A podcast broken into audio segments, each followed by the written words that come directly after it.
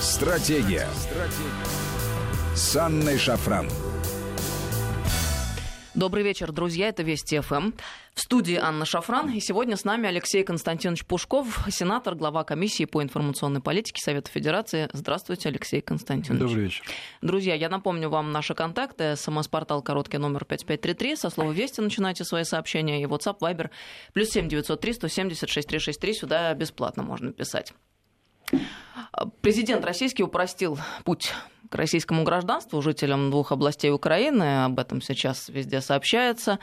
Получение российского гражданства всем проживающим на территории страны нашей страны украинцам из Донецкой и Луганской областей Украины теперь гарантируется. Помните, мы обсуждали, когда было принято решение о том, что в облегченном порядке будут граждане ЛДНР получать российские паспорта.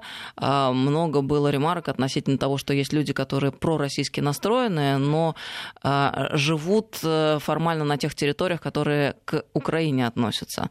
Сегодня и сейчас э, принято решение о том, что эти э, лица, которые проживают на территории Российской Федерации, смогут тоже претендовать на получение российского гражданства в упрощенном порядке. Вот насколько это э, своевременное важное решение, на ваш взгляд?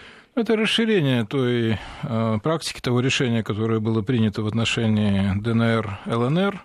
Оно идет в общем русле политики Российской Федерации. А поскольку параллельно было дано президентом поручение МВД России подготовить предложение по предоставлению э, новых преференций э, всем гражданам Украины, желающим получить российское гражданство, в частности, тем, кто э, находится на территории России. Я думаю, что речь идет о том, чтобы расширить число людей, которые могут получить российское гражданство, поскольку Россия и Украина исторически Э, были э, и остаются на уровне э, народа наших двух стран, народов наших двух стран весьма близки. Понятно, что украинские власти тянут страну в одну сторону, но, как мне представляется, есть определенное сопротивление со стороны украинского общества. И вот те 73%, которые были отданы за Зеленского, они показывают, что э, украинские избиратели, в общем, голосовали за прекращение конфликта с Россией. Недавно Медведчук приезжал в Россию, глава партии э, «За жизнь», и на встрече с Дмитрием Медведевым он озвучивал цифры, что 74% украинцев хотят примирения с Россией, а 54% выступают за прямой диалог Киева с Донецком и Луганском. И вот э, по мнению Медведчука, а он хорошо разбирается в том, что происходит на Украине, именно э, вот этот наказ эм, и был сформулирован избирателями, которые проголосовали за Зеленского. Потому что Э, речь на выборах все-таки шла не о европейской интеграции Украины. Э, это и Порошенко представлял эту линию.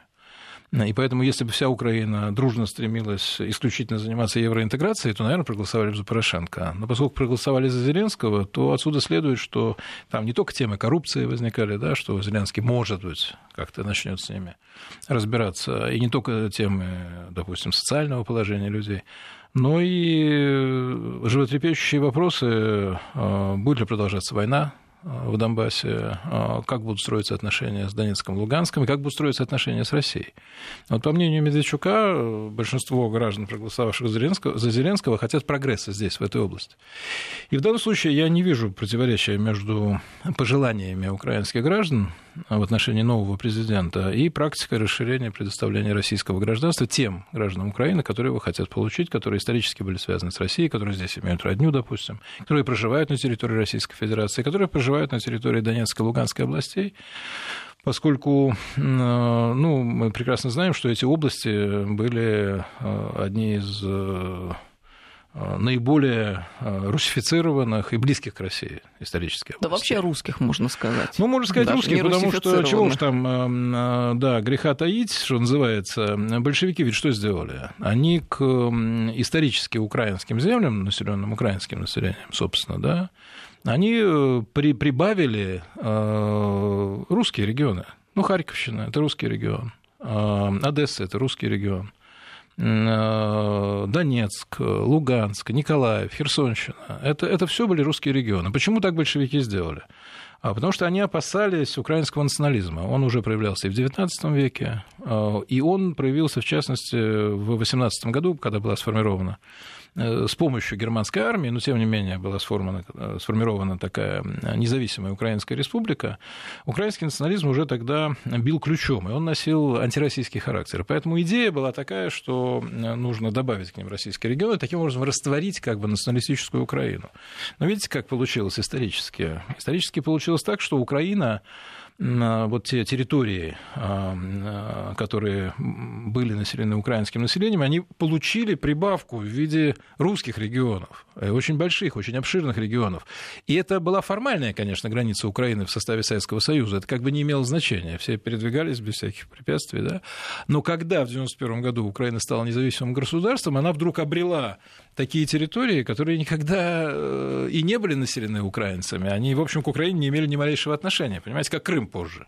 Спасибо вот. надо, в частности, между прочим, и Сталину сказать, э, Иосифу Виссарионовичу, благодаря присоединению территории и после Великой Отечественной войны они тут декоммунизируются широкими темпами. Ну, Правда, вот в рамках декоммунизации не хотят снести все сталинские здания на Крещатике и вообще инфраструктуру всю, от водопровода, заканчивая дорогами и предприятиями.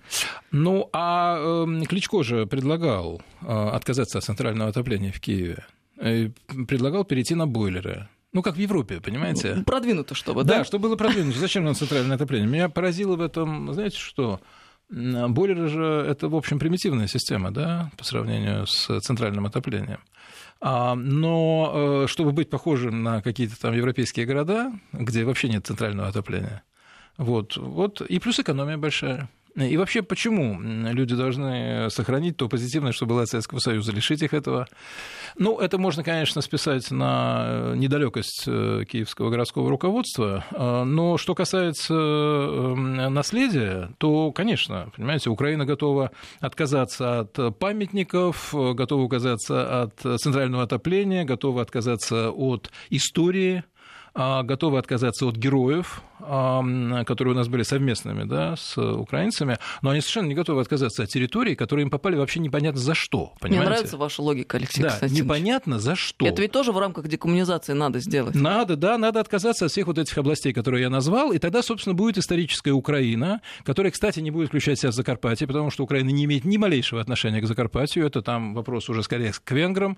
Вот. Черновцы, Выверенные и чистые. Черновцы когда-то были румынскими, и, в общем, тоже здесь я не очень вижу, почему они должны в этом случае, если уж декоммунизироваться по-настоящему, да, отринуть прах советской эпохи со своих ног, а, свалить все памятники, понимаете, все уничтожить, вот, и сказать, что никакой совместной истории не было, а была всегда вот эта вот великая Украина, которая фактически еще была партнером Древнего Рима, понимаете, вот в те времена, да, так вот пусть она тогда и останется такая, если уж так декоммунизироваться до конца. Вот э, там какое-то, даже без выхода к морю. У Украины же исторически не было никакого выхода к морю. Не было никаких, извините, украинских портов. Никогда их не было. Вы когда-нибудь слышали про украинский флот там и так далее? А вы слышали про великую украинскую императрицу Екатерину II? А была такая? Ну, говорят. Говорят, была, да. Ну, я слышал много чего. Я слышал, что на территории Украины родился Будда, родился Иисус Христос, оттуда произошли арийцы. Ну и вообще, вы знаете, да, что именно украинцы двигали весь э, человеческий прогресс на протяжении последних столетий. Об этом официально заявлял господин Порошенко. И я даже не буду с этим спорить, потому что зачем спорить с абсолютным абсурдом. Но вот интересно, что ну как интересно, на самом деле ожидаемо опубликовано решение Конституционного суда Украины о том, что, мол, в силе они оставляют этот закон о приравнивании коммунизма к нацизму. У меня только один вопрос. Почему, если вы стараетесь, по крайней мере, мы сейчас выяснили, что декоммунизация как-то пробуксовывает. Ну да, но, да тем не она менее, выборочная. Да-да-да. Выборочная. Тем не менее, если вы стараетесь э, выполнять закон в отношении декоммунизации, а в связи с чем не выполняете все то, что надо выполнять по отношению к нацизму? Нацизму. Ведь если приравняли, получается по этой логике, нацизм плохо и коммунизм плохо. Да. Но почему все добробаты э, находятся с нацистской символикой, и почему они зигуют на стадионе, как недавно во Львове? Да и памятник Шухевичу надо демонтировать. И с бандерами, эм, с портретами Бандеры эм, нельзя ходить э, на самом деле, а, потому что это все символика пронацистского типа. И все организации, которые используют э, нацистскую или неонацистскую символику, надо запрещать. А, ну, вы знаете, это же тоже односторонняя история. Это направлено против э, всего того совместного, что было у России с Украиной. А вот все, что нацистское, это святое практически. Это патриоты, понимаете? Как вот тут Ярош, бывший лидер правого сектора, депутат Рада, кстати, заявил, что если Зеленский предаст украинский народ и украинских патриотов, то будет висеть на дереве на Крещатике. И обратите внимание, что ни СБУ, ни украинская прокуратура ничего по этому поводу не предпринимает. То есть я вот думаю, какой Зеленский вообще? Он президент вообще? Вот мне просто интересно. У них нет закона о защите достоин, чести и достоинства президента страны. Потому что здесь же это не какой-то там зарубежный гражданин где-то что-то сказал. Это свой, вот, депутат. Понимаете, его должны были бы давно уже вытолкать из Рады пинками, и он должен был быть под следствием находиться. Но нет, боятся. То ли боятся, то ли хотят использовать в своих целях. Вот это вот эм, э, ультранационалистическое неонацистское начало на Украине, оно очень существенное, оно очень серьезное. И отсюда вот эти угрозы телеканалу 112, обстрелы из минометов вечером, срыв телемоста, они будут давить на Зеленского. Ему, ему придется выбирать, понимаете? Он сейчас там занимается какой-то ерундой, скандалит с какими-то местными начальниками, то с директором аэропорта в Николаеве, там, то с каким-то товарищем с какого-то мелкого городка. Но если у тебя такой замес такой, значит, тебе хочется себя показать, ну вот покажи себя с этими вот вооруженными и серьезными, вот этими ультранационалистами, боится. Вы сейчас вспомнили про Верховную Раду, и тут э, одна из последних новостей. В Раде сравнили требования президента Украины Владимира Зеленского о созыве срочного заседания парламента с изнасилованием. Об этом э, зампред Рады Оксана Сыроед написала у себя в Фейсбуке, мол, действия главы государства э, следует сравнить с преступлением, наказание за которое предусмотрено статьей 153 Уголовного кодекса Украины. Это удовлетворение половой страсти неестественным способом с использованием беспомощного состояния личности. Самой статье УК отмечается, что удовлетворение половой страсти должно быть именно насильственным. А это все в связи с тем, что Зеленский просил Раду собраться как бы, на срочное собрание просил рассмотреть поправки к законам, касающимся работы Высшего антикоррупционного суда, конфискации незаконных активов у чиновников и штрафов за нарушение порядка ввоза транспорта из-за рубежа. Вы знаете, дело в том, что среди украинских депутатов есть, конечно, настоящих и бывших, есть, конечно, такие экземпляры, понимаете, которые ну, редко вообще попадаются. Я немножко знаю депутатский корпус европейский.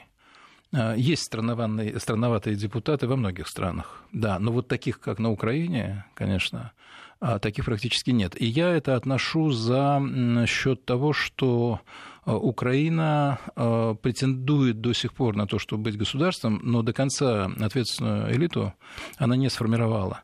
И поэтому набор а, депутатского корпуса вот после государственного переворота в феврале 2014 года, он шел по принципу, кто громче вопит против России, там, кто, больше, кто громче ее ненавидит. И вот так попали там такие депутаты, как Фарион, помните, вот это Конечно, вот сумасшедшая, абсолютно нацистская, сумасшедшая общем... женщина, да, которой место, значит, либо в зоопарке, причем даже табличку можно было бы повесить, что вот это Фарион, особый экземпляр, бывший депутат, э, патологическая, значит, расистка, э, русофобка и просто больная женщина. Либо в психлечебницу, так сказать. Это гуманный был бы способ решения вопроса. И таких ведь довольно много, понимаете? Поэтому, ну вот что несет вот это сыроед или как ее там? Сыроед, да. Ну, понимаете, ну это же бред, это же у нее что-то в голове не ну, так. Ну, понимаете, это вице-спикер, зампред. Так там и спикер-то понимаете? Это, да, да, понятно. Там и спикер. Да. Вообще этой ради немного осталось. Вот. Мне кажется, что сейчас обращать внимание на то, что они там говорят, э, это вот, что называется, они вопят перед смертью своей ну, рады вот этого созыва. А потом, мне кажется, там будет немножко другая ситуация. Я посмотрел э, последний результат опросов. Значит, лидирует партия Зеленского, э, на втором месте партия Бойко Медведчука «За жизнь», и на третьем партия Порошенко всего с семью с половиной процентами голосов. Ну, он там на грани, да, прохождения. Ну, они пройдут.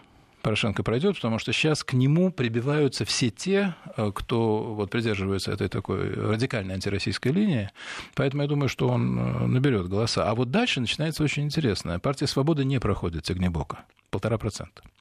А партия Лешко 2,5%. Если он только не сделает какой-то удивительный э, рывок... А, значит, Его и финансирование лишили. Господин Лешко может оказаться за пределами Рады. И очень многие радикальные группировки могут оказаться за пределами Рады. То есть вполне возможно, что мы увидим более ну, взвешенный и я буду, надеюсь, более разумный, более профессиональный депутатский корпус на Украине, потому что до сих пор это был набор невменяемых людей, а, которые что-то кричали, выступали, э, требовали, добивались, выступали с какими-то странными вот такими заявлениями, как эта депутатша, которую вы процитировали. Может быть, этот период невменяемости э, в украинской политике, но если не совсем сходит на нет, то, по крайней мере, несколько ослабевает. И сейчас э, сформируется несколько более ответственная Верховная Рада. Это было бы неплохо для ну, общего климата на Украине, потому что я знаю многих людей, живущих на Украине, у них, они сохраняют, в общем, абсолютно адекватную оценку происходящего. А вот депутаты подбирались, э, как я повторяю, по принципу, кто самый крикливый сумасшедший. И вот сейчас, может быть, это я еще знаю по составу э, украинской делегации в парламентской ассамблее Совета Европы, где я имел счастье в кавычках с ними столкнуться в 2013-2014 годах, это отдельное удовольствие. Вот. Эм, я надеюсь, что какая-то замена произойдет. Конечно, не все выпадут, но многие, мне кажется, лишат своих позиций, и отсюда вот это вот ощущение да, того, что период заканчивается, и от отчаяния вот чего только не несут, чего только не кричат, чего только не говорят. Ну вот период заканчивается безусловно, с одной стороны, с другой. Э, Рада совсем новая. В каком смысле? А, то, что Зеленский э, ну, займет хорошую позицию в президентской гонке, первый или второй, было известно, в общем-то, еще в январе, и за это время более-менее нормальную партию можно было создать, проверить людей, там, в частности, и на детекторе лжи, чтобы совсем уж с улицы а, не попадали туда товарищи. Мы сейчас видим, что а, эта партия «Слуга народа» состоит э, во многом из людей, которых Зеленский не знает лично. Он с ними не работал, он с ними не сталкивался, Их он не знает, не знает, что это за люди. Их, да. их никто не знает. И, и в этой связи что помешает избравшимся э, новым депутатам Верховной Раде спустя какое-то время послать подальше на три буквы заветные действующего президента и голосовать так, как скажут те персонажи, которые реально финансировали и организовывали. Ну, в частности, там олигархи местные. Но там же Ведь разные олигархи. Сейчас же еще ходит какая э, вещь? О том, что, мол, э, все кандидаты в депутаты Верховной Рады подписали некий меморандум с обязательством голосовать так, как скажет указующий перст. Ну, это кто? Мы понимаем, это... Указующий кто? Ну, как бы не упоминаются, да, те люди, которые финансируют э, эту, э, ну, господи, Коломойский, партию, ну, Коломойский, в частности. Коломойский пока союзник Зеленского, да? Ну, смотрите, мы можем вспомнить наши 90-е годы и Ходорковского, который скупал голоса в парламенте. Я думаю, вот будет по-другому. Я такую аналогию я, Да, я понял, да. Но я думаю, что будет несколько по-другому. Я объясню, почему. Дело в том, что эм, депутаты особенно неизвестные. Все хотят играть э, большую роль. Некоторые надеются получить э, позиции в правительстве. То есть это люди голодные до денег, до власти, до влияния, до известности. И им вступать в конфликт с действующим президентом, какой бы он ни был, это все равно президент. У него достаточно большие полномочия. Вот что они получат за пределами исполнительной власти возможность кричать в Верховной Раде, это будут делать депутаты от партии Порошенко. Они, это вот будет такая тугая оппозиция. Да?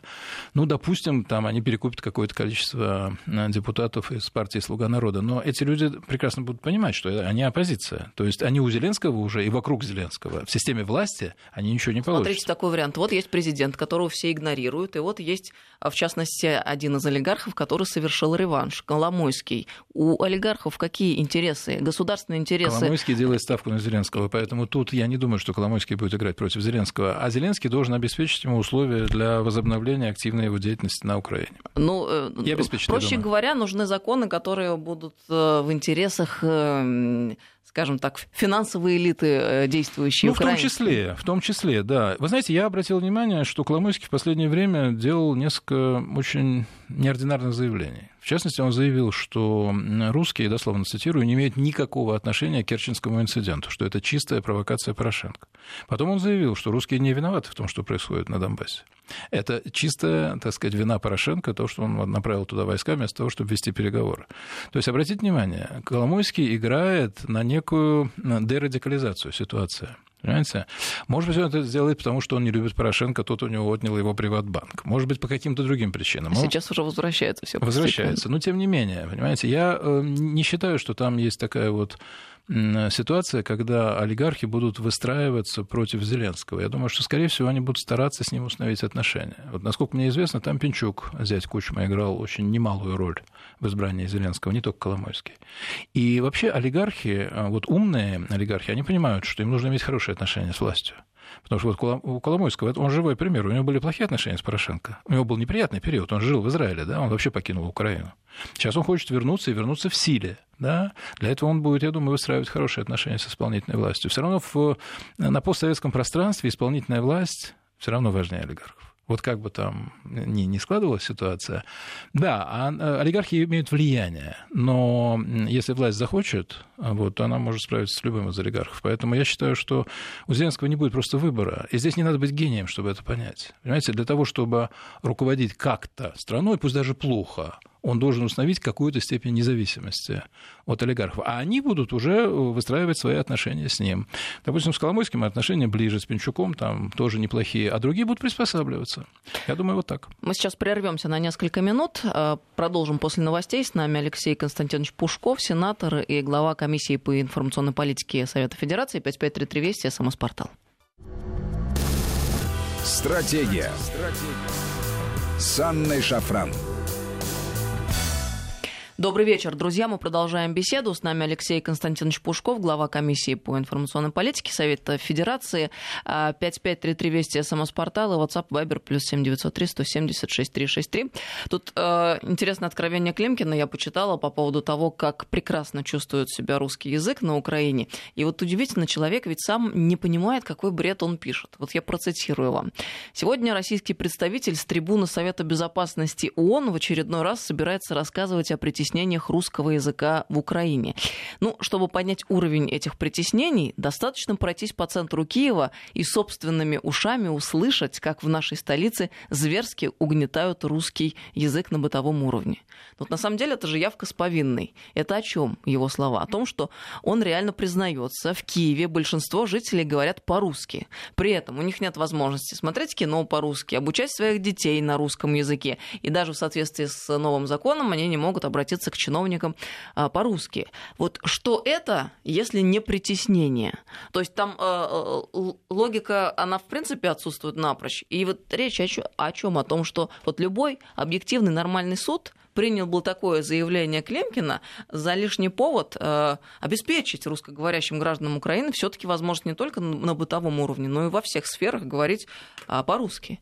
Но этого не происходит. Этого не происходит. Ну, вы знаете, я не считаю нужным относиться слишком серьезно к заявлениям Климкина. Ну, во-первых, он уходящая натура. Я знаю, что Рада его отказывается отправить в отставку, потому что Рада остается пропорошенковской, и Климкин – это один из символов так сказать, периода Порошенко. Я бы даже сказал большего. Климкин добился того, что его фамилия звучит как именно нарицательная. Понимаете, Климкин – это сейчас уже амплуа это некая роль такая. Вот. Когда Климкин, сразу ждешь какой-нибудь... Это как Тукержаков, да? Ну, вот типа того, да. Понимаете, сразу ждешь какой-то удивительной глупости. И вот в данном случае э, Климкин просто признает в том, что они хотят вытеснить русский язык исключительно в сферу бытового общения. Все, убрать его из всех остальных сфер. Но он же еще большую глупость сказал. Он же заявил, что он, Климкин, э, именно нарицательно, не видит формирующей роли русского языка в современной системе международных отношений. И поэтому почему это в ООН а, значит, идет перевод с русского и на русский, как один из э, официальных языков Организации Объединенных Наций. Она на украинском. Она на украинский, да. Он сказал, а Украина же тоже одна из была основательницей ООН, почему не украинский, понимаете? Значит, э, здесь надо предположить две вещи. Либо э, человек просто патологически глуп, и, как вы утверждаете, не понимает, что говорит, вот, потому что всем ясно, что русский язык был официальным языком Советского Союза, а Советский Союз держава победительница во Второй мировой войне, и поэтому русский язык был принят э, среди основных языков Организации Объединенных Наций. Плюс на нем э, говорит очень большое количество граждан очень многих государств, в отличие от э, украинского. Вот, скажем, на нем говорят в Эстонии, в Латвии, в Литве, в Армении, в Азербайджане, даже в Грузии очень многие говорят а по-русски, естественно, в Средней Азии. А я что-то не заметил, что в Грузии сильно говорили по-украински, или вот в Таллине как-то был, я ни разу украинской речи там не слышал. Вот, поэтому я думаю, что в Эстонии по-украински никто не говорит. Значит, распространение языка большое, язык державы победительницы. А Климкин предлагает значит, сделать украинский официальным языком э, в ООН. А, есть другая у меня версия еще, что помимо глупости, Климкин, в общем-то, рассчитывает не на внешнюю аудиторию, не на то, что мы, мы с вами будем его обсуждать, это, в общем, ему все равно. Он работает на националистическую аудиторию на самой Украине. Понимаете, он Климкин, хорош, да, взял и предложил украинский сделать официальным языком в ООН. Люди это услышат, вот. И, может быть, таким образом, те, кто националистически настроен, будут говорить, что вот Климкин один из их героев. Неважно, что это не реально, неважно, что это довольно-таки глупо, неважно, что у европейских политиков это все вызывает э, не более чем снисходительную усмешку, а важно то, что он прославится на внутренней сцене как носитель вот этой антироссийской традиции. Если учесть, что э, у Климкина нет другой роли, кроме как следовать за Порошенко, потому что он уже вложился в вот эту радикальную антироссийскую линию, то я допускаю, что он делает специально, чтобы привлечь внимание к своей персоне. И здесь чем глупее в каком-то смысле, тем лучше, понимаете, тем больше это обсуждают. И пусть это обсуждают, и пусть его осуждают, но упоминают. Вот вы, вы же, понимаете, его упоминаете. Да, упоминаемость а, да. есть. А, кстати, он бы ничего не сказал. Или бы сказал какую-нибудь нейтральную вещь. Это никому не интересно. Поэтому иногда э, в политике э, значит, различные деятели, особенно уходящие, вот такие как Лимпин, чтобы остаться в политике, они могут заявлять какие-то, на первый взгляд, глупые вещи, но которые играют на Украине. Вот среди этой националистической аудитории. Там, я думаю, процентов 25-30 украинцев придерживаются вот такой достаточно последовательной националистической линии. А, и я думаю, вот на, на них это рассчитано, чтобы Климкина не забыли, чтобы он остался в поле. Как бы. Вот его сейчас Зеленский выгонит с этого поля, по всей вероятности. Новая Рада, я не думаю, что утвердит его в качестве министра иностранных дел. И э, по всей вероятности, будет и новый премьер-министр, там, ну, большие кадровые изменения. Ну, а как остаться в поле? Значит, в поле надо делать какие-то шокирующие заявления, чтобы на них обращали внимание, чтобы о те помнили. И чтобы он играл какую-то роль вот в этом оппозиционном движении, которое, как я полагаю, а, Порошенко будет всячески сейчас пестовать для того, чтобы, если Зеленский э, провалится как президент, он же, Порошенко не скрывает, он хочет вернуться во власть. Он хочет вернуться в качестве президента. Вот. А если Порош... Э, Зеленский совсем провалится еще до следующих выборов, то, может быть, даже вот кто-то говорил, что через год, Порошенко говорил, через год я буду опять на э, Банковской улице, у них да, называется, да. где администрация президента. Вот я буду опять на Банковской через год. И Климкин надеется тоже туда в каком-то качестве, так сказать, прыгнуть, скакнуть, продемонстрировать верность своему э, начальнику, что он его возьмет, ну, может, не министром, но там советником по внешней политике или помощником по внешней политике, то есть играть еще какую-то роль. Поэтому я допускаю, что у Климкина при всей нарицательности его имени у него какие-то свои расчеты, вот когда он говорит такие достаточно странные вещи. Вы, кстати, сейчас напомнили про Порошенко, а я вспомнила в свою очередь ролик, ну просто потрясающий, э, видимо, агитационный, э, с участием Порошенко. Там он в электричке едет, к нему женщина подходит неожиданно как бы и начинает благодарить его за все то хорошее, что было сделано на протяжении последних лет. Спасибо, говорит там, Петр Алексеевич, мой муж уехал работать в Польшу, он благодаря безвизу, сейчас вот без визу муж работает в Польше, армия, Вира, вот сын в армию пошел, за Томас вам большое спасибо, и дай бог вам здоровья, счастья и так далее. То есть у людей вообще в голове не стыкуется. Во-первых, муж уехал работать в Польшу благодаря безвизу ну, безвес это была туристическая тема. То есть муж уехал работать э, нелегально, выходит. Почему уехал работать? Потому что, очевидно, нет работы на территории Украины. Но все это преподносится в совершенно позитивной Ну, а что Порошенко может предложить? Понимаете, он же изображает безвиз как э, первый шаг вступления в Евросоюз. Вот абсолютно э, порочная логика, потому что безвизовый режим, да, но он не означает вступление в Евросоюз. Никто туда Украину в очень долгой перспективе не примет, потому что очень проблемная страна, и Евросоюзу не до этого. Евросоюз сейчас справится вон, с Британией, которая там непонятно, то ли она уходит, то ли не уходит, если уходит, то в каком виде. Тут еще принимать 42 миллиона человек, которые будут смотреть в рот Евросоюза, знаете, как птенцы. Вот в гнезде там полетает мама, да, чайка, и чего-то там приносит в клювике. А там уже столько вот открытых вот этих маленьких глоток, понимаете? Вот 42 миллиона открытых, значит, ротиков вот украинских. Все надеются, что что-то им туда положат. Вот, поэтому Евросоюз совершенно не собирается быть донором, не собирается быть мамкой и кормилицей вот этого, этих 40 миллионов человек. Поэтому никуда э, Украину не примут, но Порошенко пытается их убедить в том, что это первый шаг к Евросоюзу. Вот. Но периодически, э, видимо, потому что все таки вот эта пропаганда не работает, он выходит из себя. И вот где-то он был, по-моему, то ли в Николаеве, то ли в Хмельницком. Нет, в Хмельницком когда ему да. кричали «Уходи отсюда, иди отсюда, проваливай, позор» и так далее. И он всем пообещал дать в морду тем, кто вот это вот кричит. И я подумал, что какая милая избирательная кампания, да? Вот приезжает кандидат, ему говорят «проваливай», а он говорит так вежливо своим избирателям, говорит, так, погодите-ка, а не хотите ли в морду получить? Вот, и вот сейчас получится, в следующий раз обязательно дам. А, то есть, ну, во-первых, срывается человек, конечно, Почему срывается? Потому что ну, он же не просто проиграл выборы. Понимаете, выборы проигрывают по-разному. Можно проиграть там 45% на 55%, ну, допустим, да? А ведь он их просто просвистел, я бы сказал, эти выборы. Он же проиграл, в три раза уступил уступил другому кандидату, то есть это абсолютный провал. И он, конечно, прекрасно понимает, что это провал. И он видит подтверждение этого провала вот во время своих встреч с избирателями и так далее. Ему-то хочется выглядеть как отец нации. Ну да, вот сейчас временная неудача, но я еще вернусь. А ему говорят, проваливай, понимаете? Ну и, конечно, он не выдерживает и вежливо предлагает дать в морду. Вот. Не знаю, добавит ему это популярности. Думаю, что не очень. А как полагаете, история с Вышинским, она чем закончится? И закончится ли в ближайшее время? Потому что ожидается вот в пятницу решение по нему. Зеленский, он же себя позиционирует как человек такой ратующий за мир, за переговоры. За свободу, да, демократию да, и права да. человека. Он об этом только и говорит, что Украина — это пространство чести и достоинства и свободы и прав человека. Вот мне это очень нравится в том смысле, что это совершенно не соответствует действительности, но если он и правду так настроен, то, может быть, действительно какие-то сдвиги там начнутся на Украине. Я считаю, что дело Вышинского – это вот тест для Зеленского. Это тест, э, это будет показателем того, готов ли он выполнять вот те а, обещания, которые он дает э, по превращению Украины в страну там, чести, достоинства и свободы.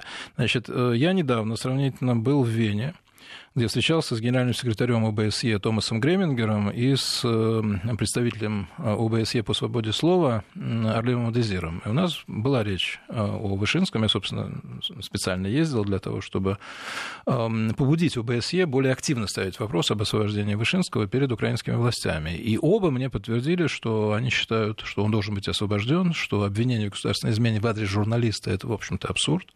Да, и что они эм, намерены э, поставить вопрос перед новым украинским руководством. То есть э, по делу Зеленского поддержки у европейской общественности э, Украина, Украина не найдет. Потому что вообще журналист... По делу Вышинского. По делу, да, прошу, прошу прощения, по делу Вышинского. А, вообще журналист, сидящий в тюрьме по обвинению в госизмене, это, ну, понятно, что это фейк, вот это обвинение. И понятно, что здесь какие-то есть другие мотивы, в общем-то, преследование по политическим соображениям. И вот так встать на защиту Украины, я думаю, по делу Кирилла Вышинского никто не сможет, ни в Европарламенте, нигде. И просто это, это замалчивают эту тему. Но защищать Украину здесь, поддерживать Украину здесь никто не будет. И у меня такое еще ощущение, что Зеленский это где-то понимает. Во всяком случае, вот недавно пошло, после телефонного разговора Владимира Путина и Зеленского, пошло какое-то движение вокруг э, Вышинского. И, в частности, представитель Генпрокуратуры заявил, что 15 могут, Украина, я имею в виду, 15 числа э, июля могли освободить Зеленского, но потом выяснилось, что суд... Вышинского. Прошу прощения еще раз. А, суд э, не э, занимался делом Вышинского 15 числа, то есть он якобы был занят какими-то другими вопросами. Они сидели в совещательной комнате. Да, может быть, это игра. Я даже думаю, что это игра. Я допускаю, что могут еще задержать освобождение. Я не исключаю, что могут заменить меру пресечения. Допустим, э, выпустить Вышинского из предварительного заключения под домашний арест. Я тоже так допускаю. То есть я допускаю, что могут быть какие-то промежуточные стадии между тюремным заключением и э, освобождением. Но у меня есть такое ощущение, что э, Вышинский будет освобожден. Вот чуть раньше или чуть позже.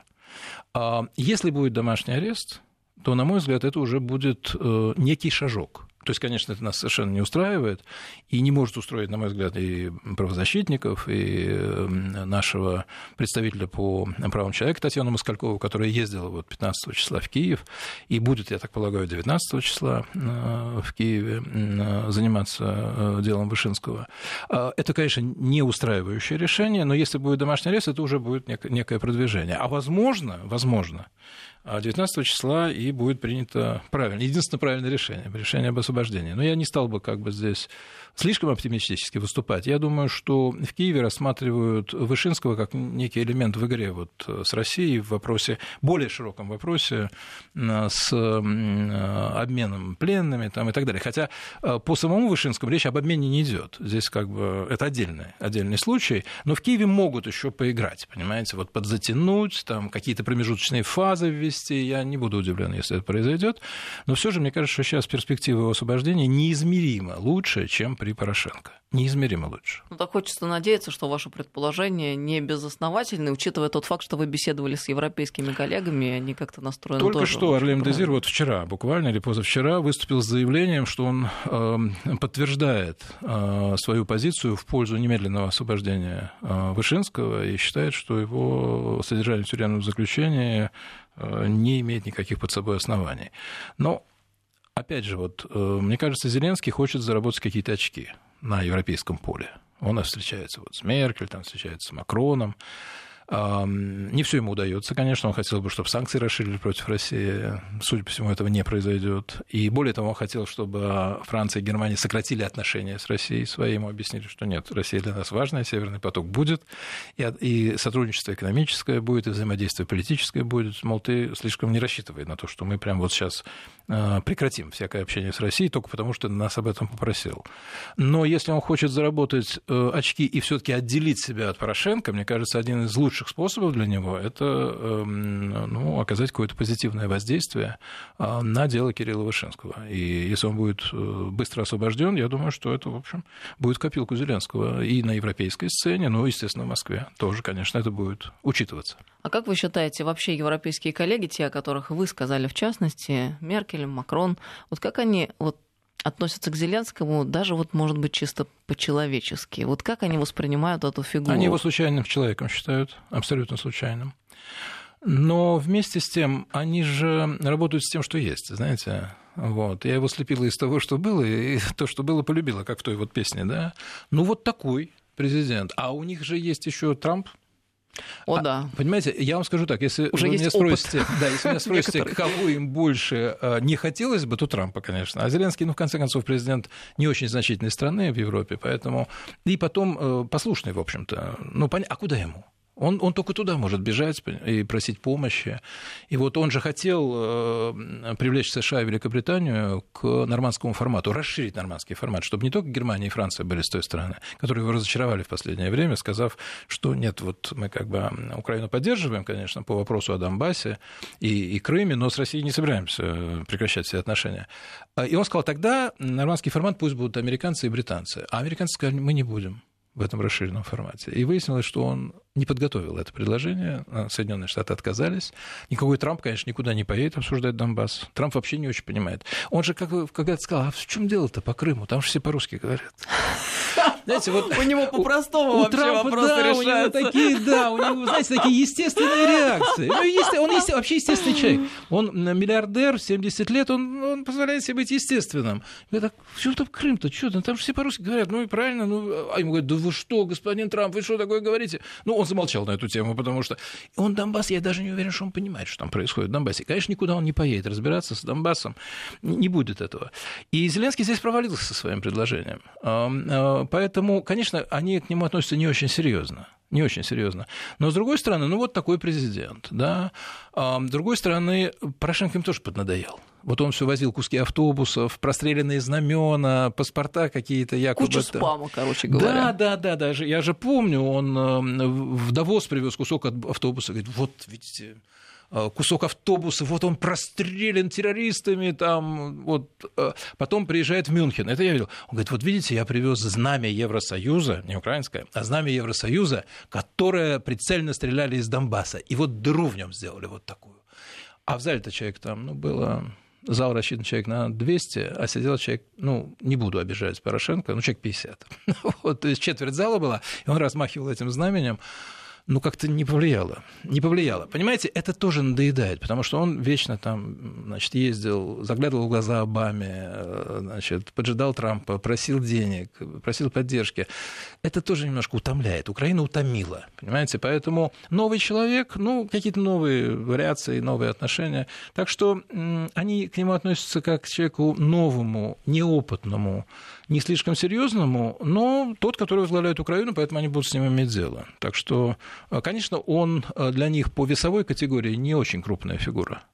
Вот. И пока он не докажет, что он может руководить страной, пока же это не очевидно, в общем-то, пока что сделано – даже Вышинский еще находится, находится в тюремном заключении, понимаете? Я уже не говорю о том, что продолжаются обстрелы Донбасса, там на маленьком участке там произошло разведение сил, но пока не очевидно, что он контролирует э, э, правоохранительные структуры, э, СБУ, там, что у него есть свои люди, которые во, главе этого. Очевидно, а, ну, Украине что это очень важно. плохо контролирует пока или он не ничего не контролирует. Да. Ну вот в Европе тоже говорят, ну вот будут выборы в Раду, и тогда мы сможем, так сказать, увидеть, насколько Зеленский действительно может осуществлять свои президентские полномочия полномочия. А вот интересно, почему истеблишмент так открыто манкирует и игнорирует президента? Они что, реально ощущают свою силу, учитывая вообще грядущие выборы и Я думаю, понимание, что изменится расклад сил? Я думаю, что часть истеблишмента, которая могла перебежать, она уже перебежала, просто мы с вами об этом не знаем. То есть там уже состоялись какие-то встречи, там уже что-то шур, там мур, там все это самое. Но а, часть истеблишмента не может перебежать. Ну, куда перебежит Порубей? Ну, он никуда не может перебежать. Его Зеленский просто не возьмет. Это же понятно. А куда может перебежать Луценко? Первый человек, которого выгонят из властных структур Украины, а, в случае, если у Зеленского будет такая возможность юридическая, Наступит, да? наконец, новая дивная прекрасная жизнь Это где-нибудь Луценко. на берегу теплого моря ну с коктейлем. Вот, они, они все будут отдыхать, но они боятся, что кроме отдыха могут завести на них уголовные дела еще. Потому что ведь Зеленскому надо еще бросить э, кого-то, знаете, как вот а, цари в свое время непопулярных бояр скидывали с крыльца, и толпа их разрывала.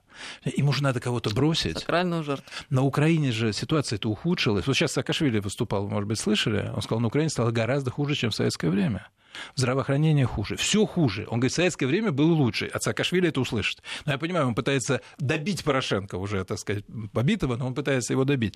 А, и вот Зеленскому за то, что стало хуже, его кого-то надо принести в жертву. И поэтому они сейчас вот э, отчаянно сопротивляются, но, конечно, их не сочтены, мне кажется. Больше массы.